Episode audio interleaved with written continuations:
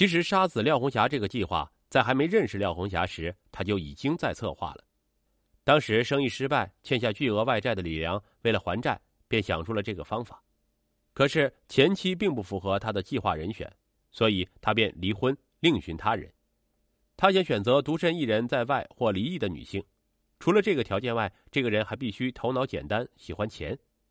在微信摇一摇寻找半个月后，廖红霞出现了。李良了解到廖红霞想法简单，并且在外打工吃了很多苦，便开始大量花钱追廖红霞。在甜言蜜语和糖衣炮弹的轰炸下，廖红霞很快就同意了李良的追求，并且和李良闪婚了。李良也没有想到能如此顺利。为了成功购买保单，还不让廖红霞怀疑自己，他又想出了一个方法，让廖红霞吃醋，主动购买保单。他之前有帮前妻购买过保单，但是受益人是前妻。他在不经意间让廖红霞知道，这种情况对于廖红霞来说很容易吃醋。她不理解为什么丈夫不给自己买。见廖红霞上钩，李良便同意给廖红霞买更高额的保单，而保单类型廖红霞根本就不理解，她认为金额越高就是越好的。买了保单后，廖红霞觉得丈夫最爱的还是自己。她哪里能想到这一切都是阴谋？为了让计划天衣无缝，李良又想出了一个方法，那就是让好友周九伟勾引廖红霞。刚开始，这个美男计并不奏效，怕耽误还款时间，李良便故意让周九伟住到家里来。在这段时间里，他开始故意不和廖红霞同房，并长期在外工作。这一切只为了给周九伟和廖红霞制造出单独相处的时间，因为李良经常不在家。而周九伟时刻献殷勤，廖红霞也逐渐抵挡不住诱惑，便和周九伟成了情人。计划再一次顺利进行，李良便展开下一步。他让周九伟提前离开家，然后再私自联系廖红霞。李良想出意外溺死的这个方法，也是因为廖红霞有一次无意提到自己不会游泳。见时机成熟，他就让周九伟在九号约廖红霞到湖边，然后杀死他。事成后，李良给周九伟一套说辞：如果警方认为是意外死亡，那周九伟就不用说；如果警方怀疑并找到了周九伟，周九伟就说自己只是见死不救。李良觉得自己的计划很完美，不可能有漏洞，但是在警方眼里却到处是破绽。警方从一开始就没有相信他的话。天网恢恢，疏而不漏。李良为了钱故意设下陷阱，想杀妻骗保。可他这是自作聪明。案件水落石出后，常州检察机关对李良和周九伟故意杀人案向法院提起诉讼，这两人最终也受到了相应的法律制裁。通过这个案件，我们一定要谨慎交友。现在交友软件如此之多，大家一定不要轻信他人，多观察、多了解，再去谈婚论嫁。邵阳一摩的司机遇害。六名凶手在法庭上竟集体翻供。二零零三年八月十日一大早，湖南邵阳市警方接到了报警，一名男性死者双腿被电话线捆绑倒在地上，满头鲜血，已经身亡。警方初步判断，致人死亡的凶器是尸体旁丢弃的那块染血砖头，但是在死者的腰部又发现了多个十分细小的针孔状伤口。另外，现场情况显示。他在遇害前曾与人发生过激烈的搏斗，犯罪嫌疑人很可能不止一人。死者遇害的时间是六到八小时之前，身上没有任何随身财物，更加没有能够证明身份的物件。尸体的不远处停放着一辆摩托车，车钥匙还插在钥匙孔里。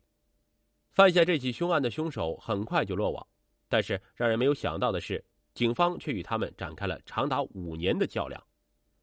警方顺着摩托车牌照这条线索。很快就确定了摩托车车主正是此案的受害者，名叫唐志军。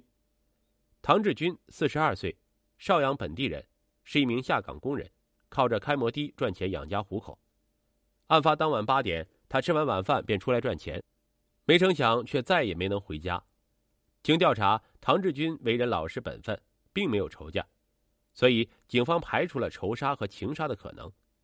凶手作案的目的极有可能是为了抢夺钱财。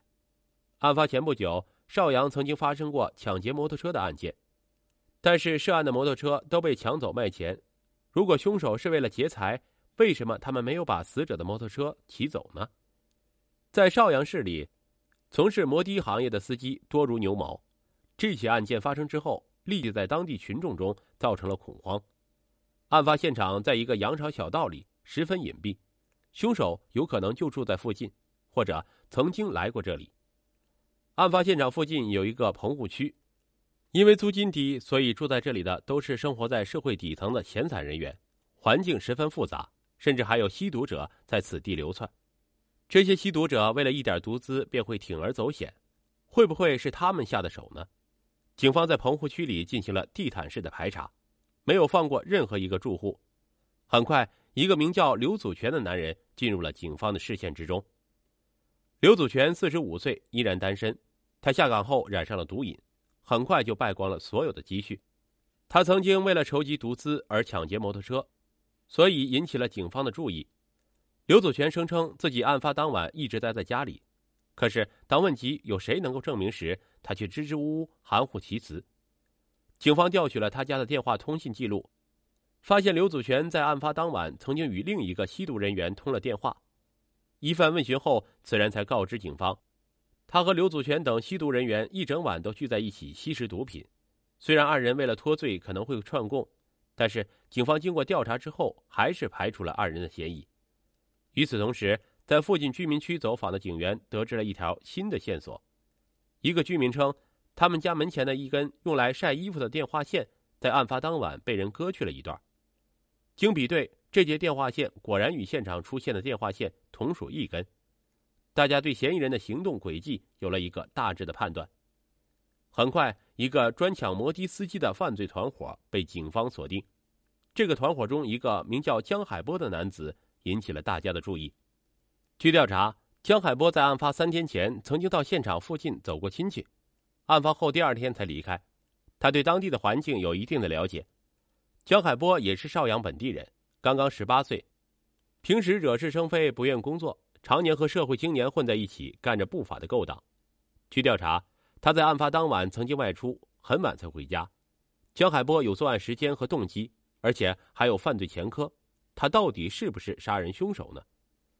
据调查，江海波案发当晚和狐朋狗友朱彪和张小学一起来到了溜冰场溜冰，其中的朱彪因为前不久打架斗殴被关进了看守所，现在依然在押。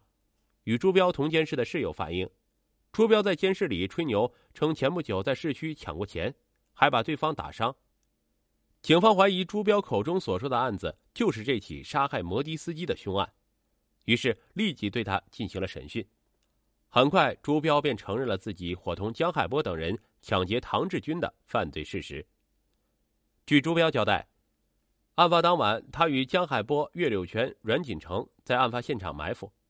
由张小学和陈三玲将摩的司机引至现场，然后实施抢劫。摩的司机身上的针孔状伤口是张小学随身携带的撬锁工具造成的，而砖头则是岳柳泉砸的。为了防止司机继续反抗，江海波便用提前准备好的电话线将受害者的腿绑了起来。可悲的是，他们在唐志军的身上只抢到了十几块钱而已。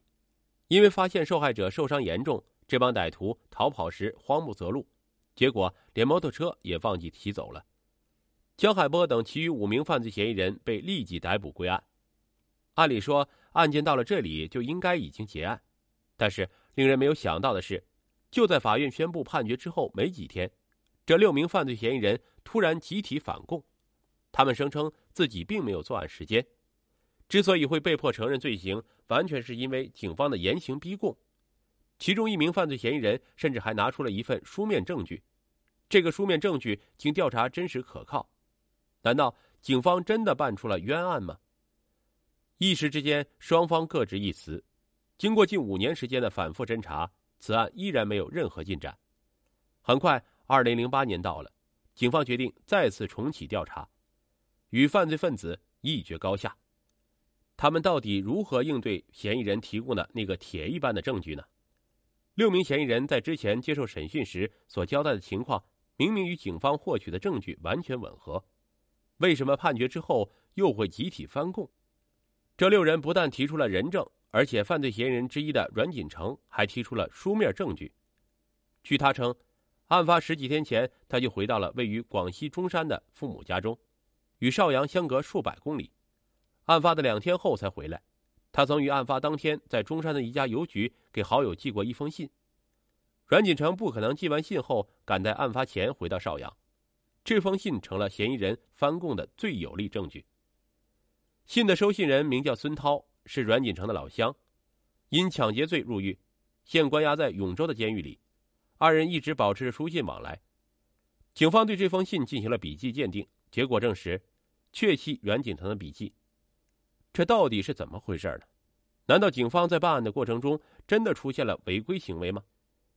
据收信人孙涛回忆，五年前的一天，他的父亲和阮锦成的父亲一同前来，在狱警的监督下取走了阮锦成写给他的其中两封信，在信的背面还有狱警所开具的证明。孙涛和狱警早已不记得这两封信的收到的具体日期，警方当然也不会放过这一疑点，他们立即对信封进行了调查。结果证实，信封确实产自广西，而邮戳也清楚的显示信是于二零零三年八月九日从广西中山寄出的。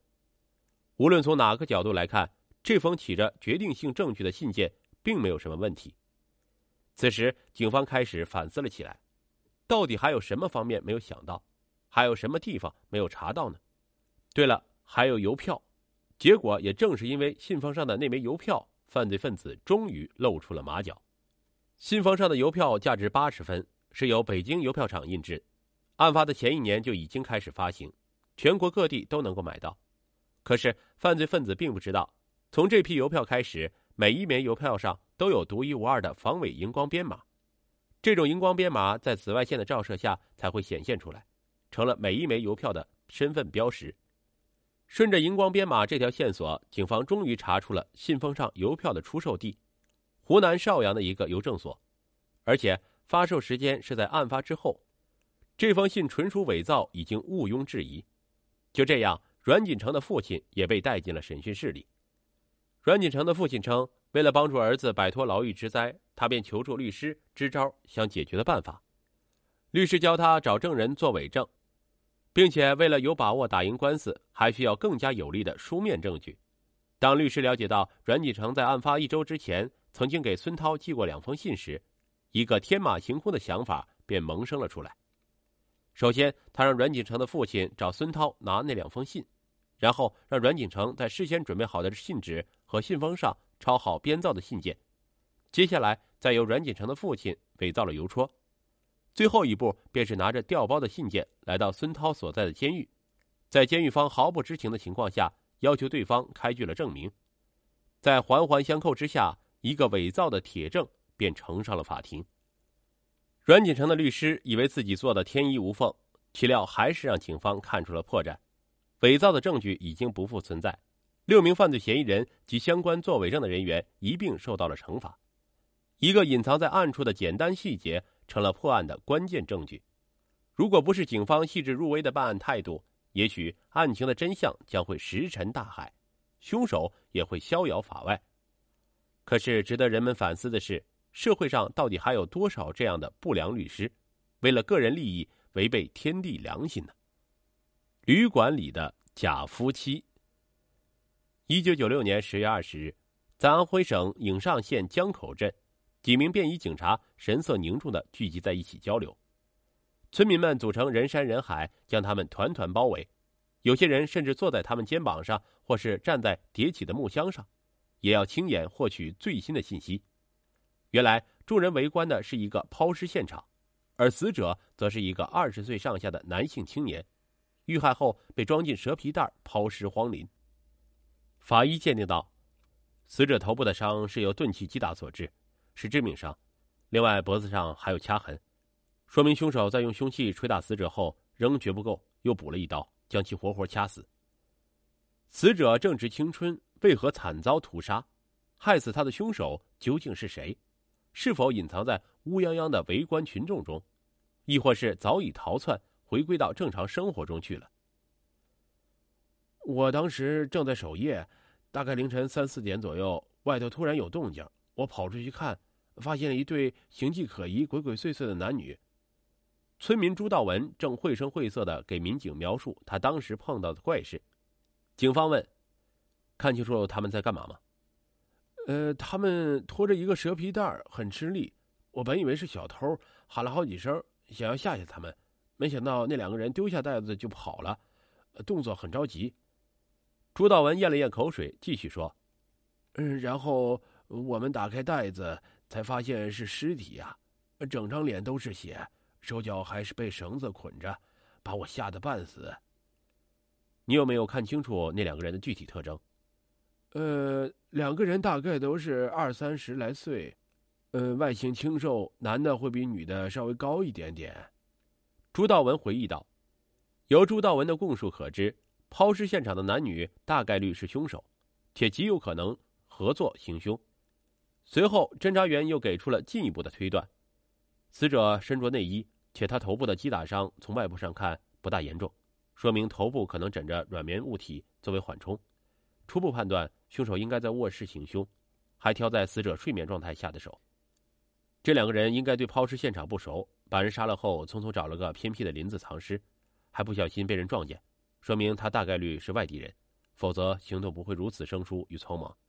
侦查员补充道：“为此，警方立刻对案发周围几公里内的旅馆进行排查，果真找到了第一案发现场。